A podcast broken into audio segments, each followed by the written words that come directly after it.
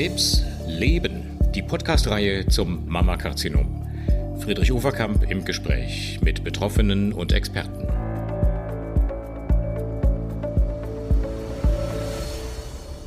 Hallo, liebe Patientinnen, liebe Hörerinnen, liebe Hörer, meine Damen und Herren, herzlich willkommen zu einem weiteren Podcast aus unserer Reihe Hörbar Mama Karzinom. Ich freue mich sehr, dass Sie wieder dabei sind und wir haben heute eine ganz besondere Ausgabe dieser Podcast-Reihe, nämlich eine Patientin und ein Arzt unterhalten sich miteinander über ein, wie ich finde, extrem wichtiges Thema aus dem Alltag der onkologischen Versorgung. Es geht um die Frage, wenn wir Symptome behandeln, Symptome, die entweder von der Krebserkrankung kommen oder Nebenwirkungen einer Therapie sein können, dann haben möglicherweise Patientinnen und Therapeuten unterschiedliche Vorstellungen zwischen dem, was machbar, beherrschbar ist und zwischen dem, was vielleicht tolerierbar ist. Es gibt diese schönen Begriffe von manageable und tolerable. Also was ist machbar, beherrschbar und was ist wirklich aus Patientinnensicht auch tatsächlich aushaltbar? Was will man? Und es kann gut sein, dass eine Ärztin, ein Arzt sagt, oh, wir können unheimlich viel machen, gegen Nebenwirkungen und der Patientin sagt, ach, so schlimm sind die Nebenwirkungen aber gar nicht. Oder umgekehrt, dass ähm, auf von ärztlicher Seite eher etwas heruntergespielt wird und eine Patientin oder ein Patient empfindet ein Symptom schon als sehr gravierend. Das ist so dieses Spannungsfeld und das bedarf, glaube ich, einer ganz intensiven Kommunikation. Und wir haben deswegen heute äh, noch einmal wieder bei uns zu Gast äh, Frau Schumacher-Wulff. Eva Schumacher-Wulff war ja schon mal in einem Podcast mit mir ähm, zusammen zu hören zum Thema Testen, Testen, Testen. Freue mich sehr, liebe Frau Schumacher, dass Sie auch heute wieder dabei sind. Sie sind Chefredakteurin der Zeitschrift Mamma Mia, die Krebsmagazine. Und ich grüße Sie ganz herzlich. Hallo. Dankeschön, hallo. Und Ihr Gesprächspartner wird heute Professor Volkmar Müller sein. Auch ihn kenne Sie schon aus anderen Podcasts, die wir aufgenommen haben. Professor Müller ist stellvertretender Klinikdirektor an der Universitätsklinik in Hamburg und Chef der onkologischen Tagesklinik und der Abteilung konservative gynäkologische Onkologie. Hallo Volkmar, ich grüße dich nach Hamburg. Ja, hallo ihr beiden. Schön, dass das so klappt in diesen digitalen Zeiten. Liebe Frau Schumacher, wie ist das mit manageable und tolerable? Wie sehen Sie das? Ich glaube, da gibt es Bedarf, drüber zu reden, oder? Ich liebe diese Begriffe. Wir besuchen ja viele ähm, Kongresse auf nationaler und internationaler Ebene und hören die ganzen Studienergebnisse an, die neuen Daten von neuen Medikamenten. Und es heißt eigentlich immer, die Nebenwirkungen sind manageable und tolerable. Und mein erster Impuls ist immer zu sagen zu dem Referenten, glaube ich dir, dass die für dich manageable und tolerable sind? Glaube ich sofort. Aber ist das auch für die Patientin der Fall? Und ähm, da gibt es natürlich riesige Unterschiede. Manageable ist wahrscheinlich gedacht, ähm, wir können die, die Therapie weiter durchziehen und äh, wir schaffen es, die Patientin am Leben zu halten mit ihren Nebenwirkungen. Ich sage es mal überspitzt. Tolerable ist dann, ja, ähm, sie kann es auch irgendwie aushalten, sie schafft es irgendwie damit zu leben. Ähm, ich ich schließe äh, daraus, dass meistens nur von Grad 3 und 4 Toxizität wirklich die Rede ist. Also es gibt ja verschiedene Grade der ähm, Nebenwirkungen, wie die eingeteilt werden. Grad 1 wird meistens unter den Tisch gekehrt, ist nicht so schlimm. Grad 2 ist okay, damit kann man gut leben. Äh, Grad 3 ist dann, ja, da wird es schon ein bisschen ernster. Grad 4 ist gravierend. Und dann heißt es immer, Grad 3 und 4 Toxizität ist in so und so viel Prozent ähm, der Fälle, natürlich nicht der Menschen, der Fälle aufgetreten. Grad 2 ist in vielerlei Hinsicht aus meiner Erfahrung schon sehr beeinträchtigt im Leben, wird aber unter den Tisch gekehrt. Also wenn Grad 3 und 4 Toxizität nicht allzu hoch ist, prozentual, dann gilt das Medikament schon als sehr gut tolerable und manageable. Und da, finde ich, müssen wir drüber reden, auch was eigentlich eine Grad 2 Toxizität im Leben einer Patientin bedeutet. Absolut. Also ich muss auch sagen, dass ich oft auf den Kongressen ähm, ein bisschen zumindest erstaunt und manchmal auch ehrlich gesagt schon traurig oder entsetzt bin, was da so locker als Grad 3 und 4 tolerable und manageable verkauft wird. Ähm, ich denke immer, es hat auch damit zu tun, welche Art der Nebenwirkung das ist. Es gibt zum Beispiel natürlich Blutbildveränderungen, ein, ein Mangel an weißen Blutkörperchen, wie es bei diesen CDKV6-Inhibitoren auftritt, Grad 3. Davon merken die Patientinnen gar nichts, weil das anders ist als bei einer Chemotherapie und die Infektionsgefahr ist gar nicht so wesentlich erhöht. Das ist eine, würde ich mal sagen, glaube ich, sind wir uns alle einig, tatsächlich mal eine Grad 3 Nebenwirkung, die manageable und tolerable ist. Auf der anderen Seite äh, Durchfall. Ja, ein sehr gutes Beispiel. Und ich glaube, das ist auch das, was Frau Schumacher-Wolf eben meinte. Wenn sich jemand auf die Bühne stellt und sagt während eines Vortrages, naja, Grad 3 Diarrhön sind ja tolerable, dann könnte er da gar nicht stehen mit einer Grad 3 Diarrhoe, weil das bedeutet nämlich, dass man mehrfach, also sieben, acht Mal am Tag mindestens auf Toilette muss und auch eine Flüssigkeitszufuhr braucht. Das heißt, dass man selber gar nicht mehr genug Flüssigkeit zu sich nehmen kann, sondern Infusionen braucht. Also da kommt es natürlich auch immer auf die Nebenwirkung an. Das ist das eine. Und ich finde auch, da wird manchmal nicht kritisch genug hinterfragt. Und das andere ist, es ist natürlich auch der zweite Punkt, ähm, wie dann in der Praxis die Patientinnen damit umgehen und die Ärzte. Und das ist ja die nächste Herausforderung, nicht nur Studienergebnisse sich anzugucken und das kritisch zu hinterfragen, sondern natürlich auch dann das in der Praxis umzusetzen. Und da finde ich, gibt es auch eine ganz große Bandbreite. Und gerade viele der neuen Medikamente, die ja als ähm, orale Therapie, also als Tabletten gegeben werden, stellen uns da schon vor neue Herausforderungen, die man, glaube ich, nur gemeinsam bewältigen kann. Ich glaube in der Tat, dass da die Kommunikation ganz wichtig ist. Ähm, und da muss man vielleicht auch unterscheiden zwischen einer frühen Krebserkrankung, die adjuvant behandelt wird und ja im besten Fall geheilt wird, und einer metastasierten Situation. Aber in beiden Fällen haben ja die Patientinnen und Patienten große Hoffnung in die Therapie.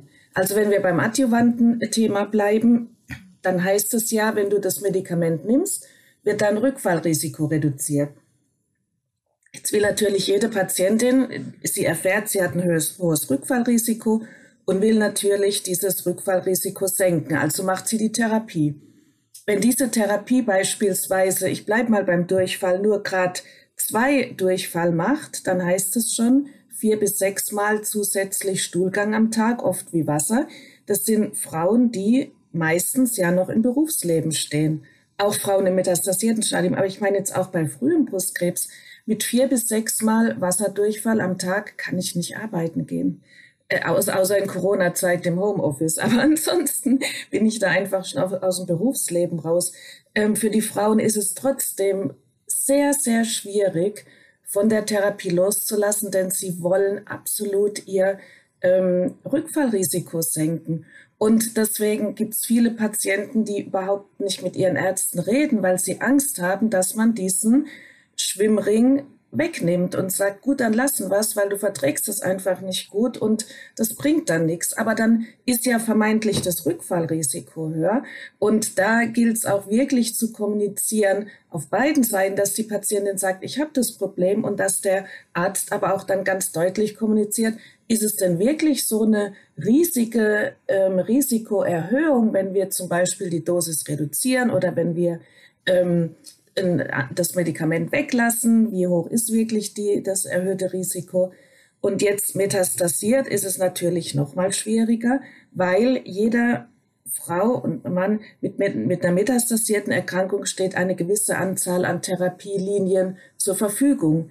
Jede Linie, die nicht funktioniert, und sei es aufgrund von Nebenwirkungen, ist eine weniger und die Patientin ist gefühlt dem toten Stück näher. Und man muss es einfach so krass sagen. Jede Therapielinie, die wegfällt, ist eine Chance weniger auf längeres Leben.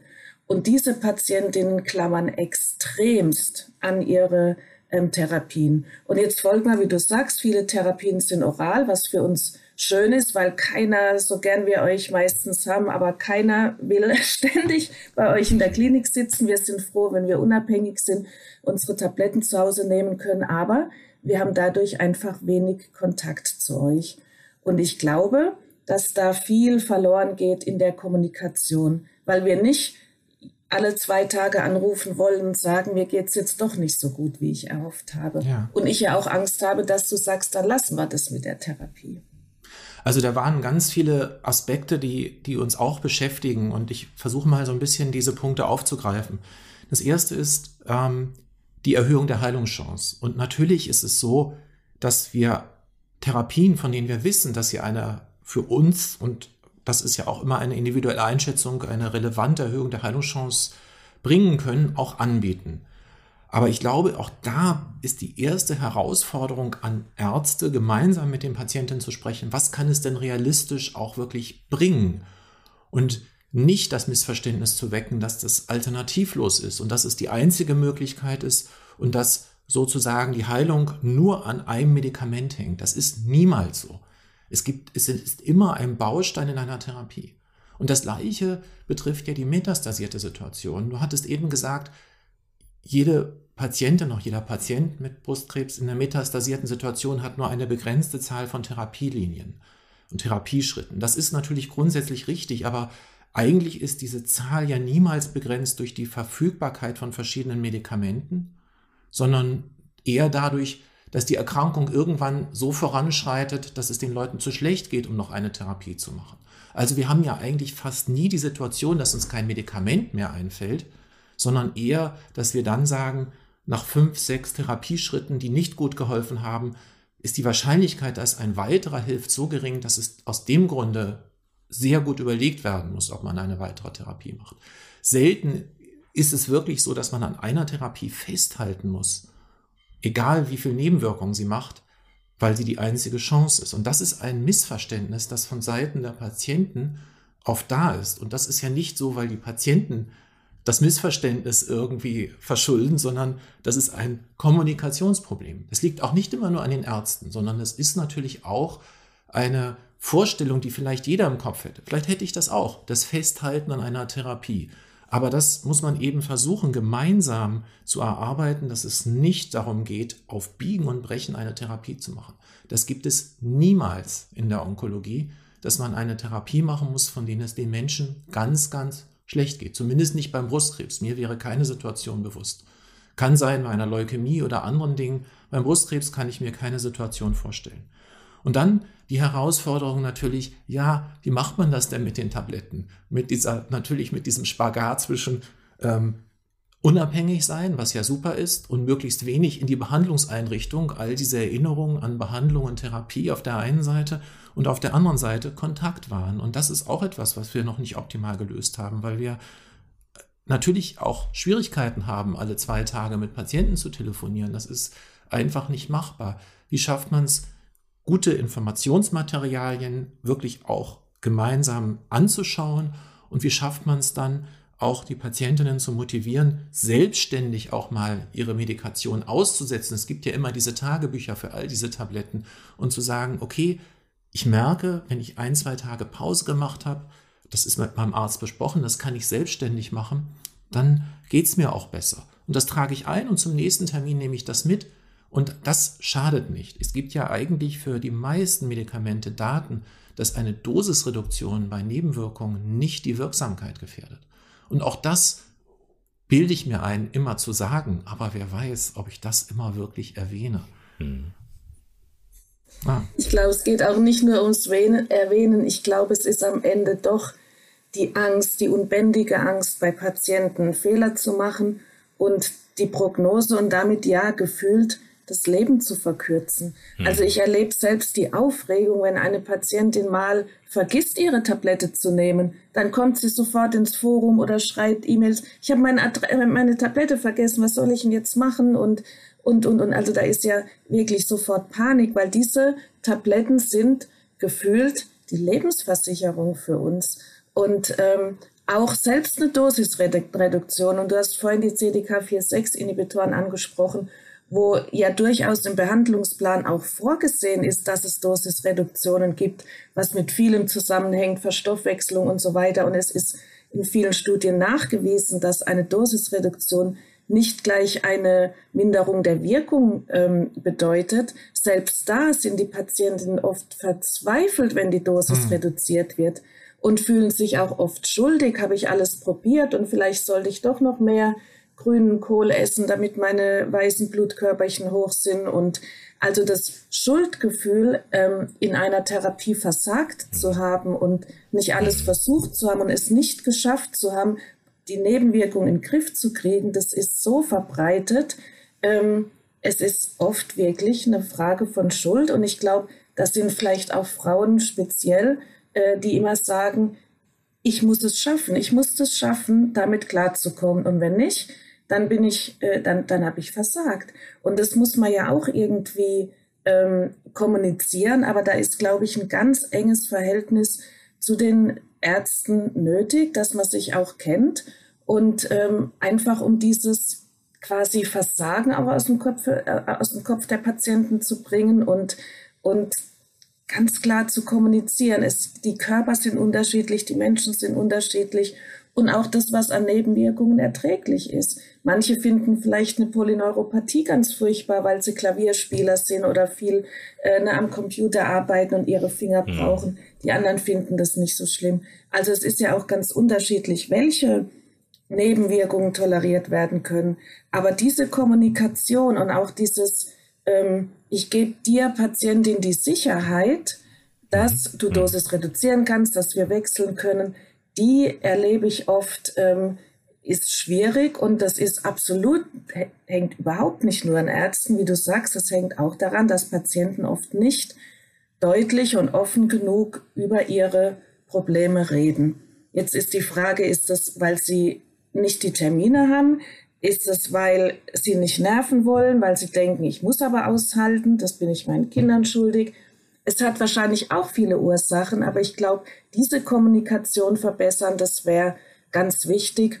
Und da überlege ich mir manchmal, ob da ein Therapietagebuch helfen könnte, vielleicht auch digital. Es gibt ja einige Beispiele, ähm, digitale Therapietagebücher angebunden an die, an das betreuende Team, mhm. Ärzteteam, so dass die jeden Tag einsehen können, aha, das ist, äh, da läuft alles gut oder jetzt plötzlich hat sie jeden Tag viel mehr Durchfall. Ich rufe da mal an und frage, was da passiert ist. Wäre sowas aus deiner Sicht denkbar, hilfreich? Hast du da Erfahrung? Absolut. Also wir haben natürlich im Rahmen von Studienerfahrungen, ähm, man muss sagen, dass äh, da sicherlich zwei Dinge sind, die noch ein bisschen besser werden müssen. Ich finde, dass trotz vieler Darstellungen äh, ich noch keine App kenne, die so richtig ganz einfach funktioniert und von allen akzeptiert wird. Das ist so das eine. Und dann natürlich ähm, das Thema Digitalisierung im Gesundheitswesen ist sicherlich eins, worüber man momentan in die Tischkante beißen könnte. Und ähm, das würde ich jetzt auch gar nicht ausführen, sonst habe ich gleich ein Magengeschwür. Aber äh, die Anbindung dieser Da machen wir mal einen extra wirklich, Podcast dazu. Da, da, machen wir mal einen extra Podcast mit Valium dafür. Bin ich gerne dazu. dabei. Okay, genau. Ja. Also da ist es so, dass ich ähm, glaube, dass, ähm, dass die Anbindung an elektronische Patientenakten einfach noch nicht so richtig funktioniert. Aber ich denke mal, es gibt zu allen Substanzen das gute alte Papiertagebuch. Und das ist auch schon ganz hilfreich. Und ähm, ich glaube, dass wir darauf achten müssen, und das ist etwas, ein Input, den wir, glaube ich, von euch auch als Patientinnen brauchen, dass diese, diese Informationsmaterialien auch aus Patientensicht verständlich sind. Und dass die erste Botschaft groß und dick ist, genau das, was du gesagt hast. Eine Dosisreduktion bedeutet nicht, dass die Substanz nicht wirkt. Sie sind nicht schuld daran. Ich meine, natürlich kann man bei zum Beispiel Durchfall viele praktische Tipps geben und da gibt es ja auch Medikamente, Durchfall vorzubeugen. Bei vielen dieser Medikamente, die Durchfall machen, setzt auch ein Gewöhnungsprozess ein. Also es gibt ja in der Tat zum Management auch einige gute Tipps und auch Hilfen, so dass man auch das besser hinbekommen kann. Also es bedeutet ja nicht, jede Substanz, die am Anfang Durchfall macht, muss gleich abgesetzt werden. Aber die andere Nebenwirkung, nochmal, die Blutbildveränderungen bei CDK4-6-Inhibitoren sind nun mal nicht zu beeinflussen und die sind sehr unterschiedlich von Mensch zu Mensch und das erfordert eben eine Dosisanpassung und das ist dann auch gar nicht schlimm. Es nervt total, weil natürlich man dann immer wieder diese Blutbildkontrollen und dann wird es ja als sehr frustrierend empfunden, ähm, zu sagen, oh, die Pause muss noch länger und dann am Ende gar eine Dosisreduktion und die Ängste damit, die damit verbunden sind. Aber schuld ist daran niemand. Die Patienten nicht und wir als Ärzte im Übrigen auch nicht. Und ich versuche, das ja immer im Vorfeld anzusprechen, aber selbstkritisch betrachtet, weiß ich gar nicht, ob ich es immer schaffe, das klar zu transportieren. Und dann natürlich ein grundsätzliches Kommunikationsproblem, kommt es denn auch wirklich immer an in all der Aufregung? Also das ähm, erfordert eben, ähm, und das betrifft ja viele Situationen, natürlich schon auch am besten noch was Schriftliches und vielleicht auch ein Gespräch, wo die Patientinnen oder auch der Patient ähm, jemanden mitbringt, sodass man das gemeinsam besprechen kann, denn da bleibt ja immer ein bisschen mehr hängen. Und es kommen ja dann auch immer noch mal so sinnvolle Nachfragen, weil es ist ja ganz klar, dass man in so einem Gespräch nicht immer alles schafft, so zu formulieren, dass es auch klar verständlich ist und dass die Botschaften nicht immer so ankommen, wie sie gemeint sind, ist nun mal der menschlichen Kommunikation inhärent. Daran arbeiten wir natürlich gemeinsam. Haben wir ja schon viele Themen mal gehabt, aber das wird nie ganz perfekt sein. Und das ist aber eine große Herausforderung, gerade bei Medikamenten, die eben Nebenwirkungen machen, die eigentlich dann auch tatsächlich gut zu handhaben sind. Denn das ist ja noch das größere Drama. Auf der einen Seite kann man ja Patienten mhm. auch ermutigen zu sagen, das ist jetzt zu viel für mich. Aber auf der anderen Seite ähm, muss man natürlich auch sagen, bei Nebenwirkungen, die objektiv gar nicht schlimm sind, nochmal die Blutbildveränderung, sondern mhm. eigentlich nur dazu führen, dass man die Dosis anpassen muss, muss man eben auch gut kommunizieren, dann ist es eben so. Also Therapietagebuch sicherlich ähm, sind wir uns einig gut, ob in Papierform oder wir beißen jetzt alle nicht in den Tisch äh, digital, wenn wir da mal weiter sind. Ähm, also Therapietagebuch glaube ich auch, dass das wichtig ist, weil ähm, wir verdrängen ja auch gern, wir Krebspatienten. Also wir haben vielleicht drei ganz furchtbare Tage, in denen auch übrigens Durchfall nicht immer, auch mit Begleitmedikation nicht immer ähm, in den Griff zu kriegen ist. Ähm, aber äh, wir verdrängen ja auch. Das heißt, wenn wir dann einen guten Tag haben, sagen wir auch, heute ist so ein guter Tag. Ich, hab, ich will gar nicht dran denken an die letzten drei Tage, an denen es mir so schlecht ging. Und dann, wenn ich jetzt einen äh, Arzttermin habe, einmal im Monat, dann weiß ich nicht, wie es mir vor zwei Wochen am Dienstag ging, weil der ist einfach so lang her. Und wenn man dann, äh, dann kann man einen guten Tag haben, beim Arzt sitzen, sagen, alles doof. Dann sieht man aber im Therapietagebuch, aber guck mal, du hattest doch eigentlich zwei Wochen, die gut waren. Oder andersrum, ich habe gerade einen guten Tag, sagt, geht, mir geht's super, äh, kann man sehen, aber guck mal, hier war eine Woche, die ging gar nicht. Ja. Also ich glaube, Therapietagebuch ist super wichtig und auch auf Papier einfach, um für sich selbst auch objektiv nachvollziehen zu können, wie viele gute und wie viele schlechte Tage habe ich. Und das ist auch sicher für Ärzte interessant. Womit ich jetzt noch gute Erfahrungen gemacht habe, sind die ambulanten Palliativteams, die ja nicht nur kommen, wenn die Patientin zu Hause sterben will, sondern die Patienten durchaus auch während der Therapie schon begleiten. Also ähm, es ist ja möglich und da hat, auch jede Patientin Rechtsanspruch drauf, ähm, dass Palliativteams nach Hause kommen und einen während der Therapie begleiten. Das heißt, sie kommen einmal in der Woche oder bei Bedarf 24 Stunden Rufbereitschaft. Mhm. Und wenn die Übelkeit jetzt gerade gar nicht in den Griff zu kriegen ist, kommen die einfach nach Hause und ähm, können einen vielleicht doch nochmals ein oder andere empfehlen, um die Symptome zu lindern. Aber ich habe manchmal das Gefühl, dass die Kommunikation auch zwischen Behandler und Palliativteams verbessert werden könnte. Mhm. Weil wenn nur das Palliativteam von den Nebenwirkungen erfährt, ist es auch wenig hilfreich. Habt ihr da irgendwelche Netzwerke oder meinst du, es wäre hilfreich, dass man die vielleicht ausbaut? Also das funktioniert jetzt für die Region, in der ich arbeite, in Hamburg, aus meiner Sicht sehr, sehr gut. Allerdings hast du völlig recht, ist es nicht so, dass wir es schaffen, da das ja regional aufgeteilt ist und unsere Patienten sicherlich von sieben oder acht verschiedenen ähm, ambulanten Palliativteams betreut werden, dass man regelmäßige Fallbesprechungen macht. Aber die haben eigentlich alle ähm, jetzt unsere Mobilnummern. Also wir haben so Durchwahl, eine Nummer, die man auch von extern erreichen kann jederzeit. Und die rufen schon an wegen der Patienten. Aber auch hier wäre natürlich wünschenswert, dass man eine gemeinsame Akte führen kann und das sind ja weniger technische Hindernisse als auch, das muss man leider mal sagen, ähm, ein unendliches äh, Durcheinander mit dem Datenschutz, ähm, wobei ich nicht sehe, was da eigentlich ähm, das Problem ist. Aber es wäre natürlich unbedingt wünschenswert, dass wenn man schon nicht auf einem auf serverbasierten Austausch vertrauen mag, dass dann zumindest diese Vision einer elektronischen Gesundheitsakte, die die Patientin mit sich rumtragen kann, ähm, Wirklichkeit wird. Und man sieht ja nun absolut nicht, äh, warum das alles nicht möglich ist. Und ähm, mhm. das wäre natürlich eine große Hilfe, aber so tut's das gute alte Telefon und dann kann man dann immer nur die Patientin zu ermutigen, zu sagen mhm. zu ihrem Palliativteam, rufen Sie doch mal da an und andersrum auch, ähm, wenn wir so das Gefühl haben, wir möchten kommunizieren, dann bitten wir die Patientin natürlich auch, das Team mal zur Kontaktaufnahme zu animieren. Aus meiner Sicht klappt es schon gut und ich finde, es ist ein ganz, ganz wichtiger Baustein in der Versorgung, etwas, was sich in den letzten Jahren einfach erheblich verbessert hat. Und man kann auch Patientinnen und Patienten nur wirklich animieren, das anzunehmen. Ich glaube, wir bieten es sehr oft an, auch sehr früh mittlerweile. Ähm, eigentlich immer dann, wenn Patientinnen das erste Mal auch stationär sein müssen, weil es ihnen nicht gut geht, unter der Idee eben genau einen stationären Aufenthalt zu vermeiden. Wir mhm. machen das natürlich, wir nehmen unsere Patienten auch immer, ich bin auch Palliativmediziner, ähm, habe also diese Ausbildung gemacht, aber jeder Tag nicht im Krankenhaus, den es trotzdem gut geht, ist natürlich ein Gewinn. Und das ähm, ist schon ein Ziel, natürlich auch eine ambulante Versorgung, die qualifiziert ist, äh, zu ermöglichen. Und das ist den Hausärzten bei allem Engagement eben durch die nicht immer vorhandene Fachkenntnis nicht immer möglich.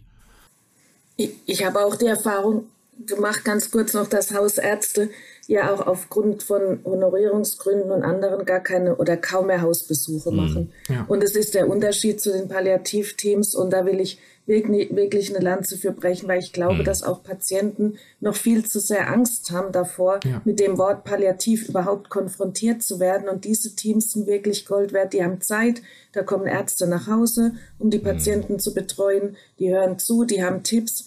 Und ich glaube, das wird noch zu wenig genutzt, aber auch, weil Patienten davor Angst haben und denken, ich sterbe doch noch gar nicht. Also ich glaube, das ist auch nochmal ein ganz wichtiger Punkt. Und zum Thema Datenschutz, ehrlich gesagt, verstehen wir Patienten sowieso oft nicht, wo ist das Problem. Wenn ich doch meine Daten mit der ganzen Welt teilen will, warum darf mhm. ich es nicht? Also Datenschutz ist keine Ahnung, ich sage immer, wir wollen vielleicht gar nicht geschützt werden. Also, hm. aber auch das ist ja. ein Thema für sich, über das man sicher stundenlang äh, diskutieren da, äh, kann, warum wir nicht Herr unserer Daten sind. Genau, da, da reden wir auch nochmal vielleicht separat drüber. Erstmal vielen, vielen Dank für diesen intensiven Dialog, den ihr geführt habt in der letzten halben Stunde. Ich habe ähm, sehr aufmerksam zugehört und ganz viel mitgenommen. Und ich hoffe, unsere Hörerinnen und Hörer auch. Ich will mal versuchen, das so ein bisschen zusammenzufassen. Und wenn ich was vergesse, dann ergänzt es bitte nochmal. Der erste Punkt, ähm, wenn man sich überlegt, ähm, welche Symptome sind beherrschbar und welche sind ähm, tolerierbar, ist der erste Punkt sicher die Individualität. Ich sag mal, wenn ich mal von mir ausgehe, es gibt Symptome, bei denen bin ich nicht in der Lage, sie auch nur ansatzweise auszuhalten. Beispiel Juckreiz. Also da braucht nur ein Insekt in meine Nähe zu kommen, dann habe ich schon eine derartige Juckreiz, dass ich fast suizidal werden könnte. Umgekehrt Schmerzen, wenn ich mich verletze beim Sport, Skifahren oder so, ich komme selten auf die Idee, eine Schmerztablette zu nehmen. Das heißt, mein, meine Toleranz bei Schmerzen ist viel, viel höher, bei Juckreiz so gut wie gar nicht vorhanden. Und ich glaube, das ist etwas, was wir Ärzte sehr stark auch nochmal uns ins Gedächtnis rufen müssen, wenn wir über Symptombehandlung reden. Ähm, was toleriert überhaupt ein Patient? Was ist schlimm? Was ist nicht schlimm? Und dazu muss es einfach gut auch dokumentiert werden, in welcher Phase der Erkrankung wann äh, etwas auftaucht an Symptomen und wie es empfunden wird, ob stark oder negativ ist. Kann ja, kann ja auch sein, dass ein Symptom objektiv stark ist, aber subjektiv gar nicht besonders stark empfunden wird und umgekehrt. Das zweite ist das Setting der Erkrankung. Natürlich muss man als, ähm, als Therapeut und Therapeutin die Patienten immer darauf hinweisen, ähm, wo es eine Heilbarkeit gibt, in heilbaren Stadien, Neoadjuvant, Adjuvant und so weiter, ähm, da ist natürlich auch, sagen wir mal, die, die Ermutigung, mehr zu tolerieren, gerechtfertigt. Bei einer metastasierten Erkrankung ähm, ist es extrem wichtig, ähm, den Patientinnen immer wieder zu sagen, wir haben so viele Bausteine, die wir hintereinander schalten können, um das Leben zu verlängern. Aber da geht es eben auch sehr darum, es lebenswert zu halten. Und da muss man in allererster Linie darauf achten, dass unter keinen Umständen Schuld- und Versagensängste entstehen. Das haben Sie sehr stark gerade äh, betont, Frau Schumacher-Wulff. Bin ich Ihnen sehr dankbar, dass Sie das so artikuliert haben. Das ist, glaube ich, eine unterschätzte ärztliche Aufgabe, immer wieder auch den Patientinnen diese Ängste zu nehmen. Und äh, der vierte ähm, Hauptpunkt war, glaube ich, die, die, die Dokumentation, das gemeinsame Reden über das Patiententagebuch. Ich glaube, dass eins geführt wird, ob analog oder digital, sei dahingestellt, aber dass ein Tagebuch geführt wird und dass die PatientInnen mit äh, den Therapeuten darüber reden, das ist, glaube ich, obligat. Und dass es nicht nur die Ärzteschaft ist, die da involviert werden muss, sondern eben auch gerade ambulant Pflege, äh, palliativmedizinisch tätige Dienste. Auch das war eine wichtige Botschaft aus eurem Dialog, den ich mitgenommen habe. Ähm, und vielleicht ganz zum Schluss auch nochmal der Hinweis, äh, ja, der Begriff Palliativ ist zu Unrecht negativ besetzt. Das ganze Leben ist eigentlich palliativ, von der Geburt an. Also wir haben so viele palliative Aufgaben ähm, und auch so viele palliative Themen, ähm, dass man den loslösen muss von dem Gefühl des nahen Sterbens.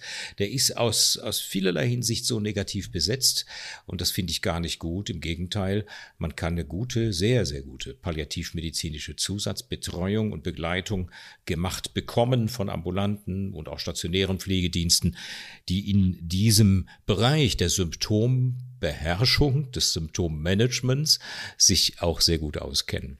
Ich hoffe, ich habe in diesen drei Minuten euren Dialog einigermaßen zusammengefasst.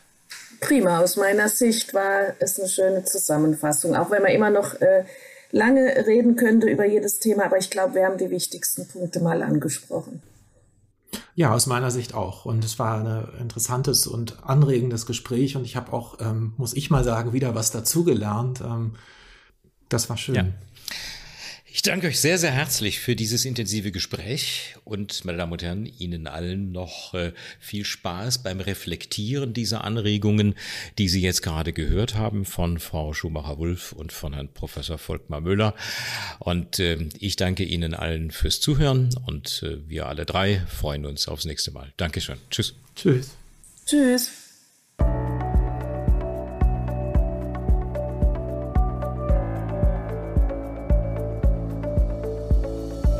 Krebs leben. Die Podcastreihe zum Mammakarzinom.